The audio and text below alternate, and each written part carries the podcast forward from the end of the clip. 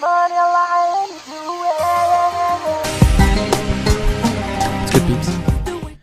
is Jean, the Syrian kid whose diaries you love and watch every day. Today I want us to talk about a continuation of something that I started talking about yesterday, which is me becoming soft. Um you know, we're all different in life. And for the longest time I have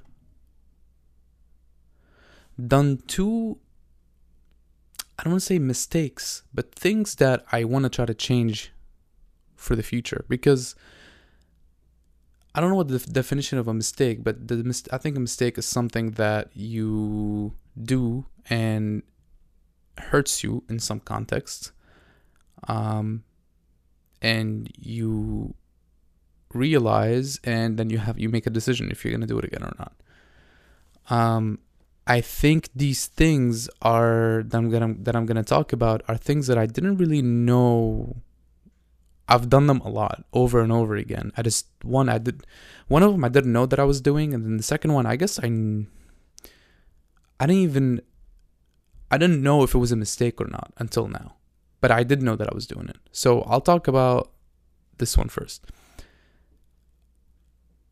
No, I'll talk about the other one first. So I've always compared myself to people. We all do that. Um, and this is the one that I actually didn't know I was doing. I think when I was an undergrad, I I I was probably the best at not comparing myself to other people, but I still did. Um, and what I mean by comparing, I think I actually look at other people and the things that they do and and accept those things as the norm and I f- internally feel like I n- my behavior needs to match the norm. Um, but the norm in this case doesn't doesn't need to be like what everyone does collectively. It could be just one person. If I for some reason idealize someone or a group of people, then I will start thinking that all their actions are things that I need to replicate. And this is not something that happened consciously. It happened subconsciously, which is scary for a couple of reasons. One, I'm not aware of it, so I can't stop it. Two, it's scary because I think our subconscious mind is even stronger and more smart and quicker than our conscious mind. Um, which means if you're not aware of what it's doing, it's going to do things and it might hurt you a lot without you even realizing it. And I think that's what was happening to me. I think I was good. I was not realizing it, but looking around at other people and basing my actions based off of their actions, and then kind of feeling like I never really was comfortable with myself, not realizing that it's because I never was aware of what my I was actually doing, which is trying to be like other people. Um, in many different contexts, whether that's socially, academically, professionally, um, interpersonally, like literally in all of them. Uh, I would always base my actions off of other people's actions instead of what I felt and what I and my own experiences and what I felt worked for me and didn't work for me. So that's something I want to change for the future. The second one that ties into what this one doesn't really tie into me being soft, um, but maybe a little bit. But I don't know. How, um, that's not what I was saying. It. But this other one definitely ties into me being soft. Um, I've only been obsessed with things a couple of times in my life. One has been my whole life, which is to want people to like me. Um, this this is kind of very similar to what I was saying, like basing my actions based off of other people's actions, and the reason for that is that I wanted people to like me, uh, which I kind of knew. Uh, I just didn't know to what extent I wanted people to like me, but now I'm realizing it. And the older I get, actually, the harder it's becoming for me to. It's like a fight that never stops. Me fighting myself from trying to ha- get people to like or want people to like me. I think it will never really go away. I think it's something that's gonna stick with me for the rest of my life. Um, like one of my demons kind of thing. But um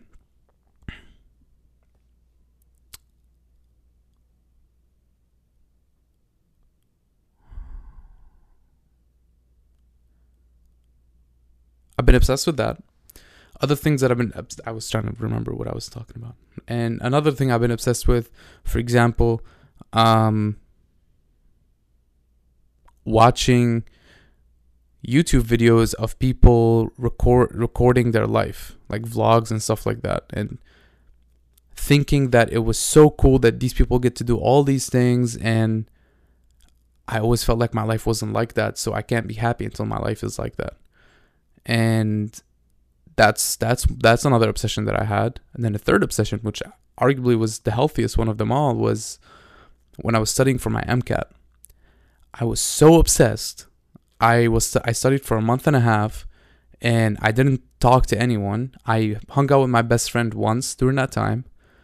I I was working out when I started, but towards the end, I was barely working out anymore. I was so I was so focused on it. I like literally couldn't do anything else in my day except that, except study. I was so stressed. I was I was literally like there's nothing else I could think about other than studying for the MCAT and how I was gonna do. Um, and it paid off. I scored in the hundredth percentile. I could not have scored any higher. Um, and that's not something that I was expecting at all. But that obsession for a month and a half was was something that I didn't really conceptualize or I didn't even know that that's what I that I was becoming obsessed. I just a bunch of factors I guess came into play. The fact that I was already rejected from an early acceptance program into medical school, so I felt like this was my second chance and potentially my last chance to get into medical school. So I had to study really hard for this exam. I also, for some reason, didn't think I can take it. I mean, I knew I could take it twice, but I didn't think that was a good thing. So I thought that this was my only shot some people th- like say that oh i can take it out. You know if i don't do well i'll just take it again. That's not how how i was what i was telling myself. I thought i had one try one chance and that's it. Um other factors that came into play i was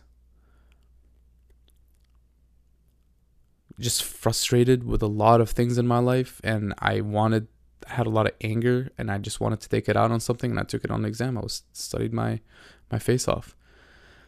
And I would say, even though I don't think any obsession is healthy, this one is definitely not a healthy obsession. But out of all the obsessions that I've had, I would say this is probably the healthiest one that I've had. But probably also the biggest obsession that I had. For that month and a half, I actually didn't do anything at all except study. Um, and even the one time I hung out with my friend, we watched a movie together, and I was silent after the movie. I mean, I didn't even I'm, I did not talk during the movie, but I didn't. I barely talked after the movie, and like he knew he could tell that I was just not there. I was not in the mood to hang out, and he left. I feel bad in retrospect, but if you have a good friend, they'll understand what you're going through. Hopefully, um. So out of all the obsessions that I had, I would say that's probably the healthiest one that I've had. But since then, that was my junior year of college and that was almost four years ago, three years ago now, I think. Maybe it's three, it's coming on four actually, three and a half years. Since then, I haven't had an obsession like that. And once you taste something, you can never forget it. I know what it feels like to be that obsessed. I'm never going to forget it.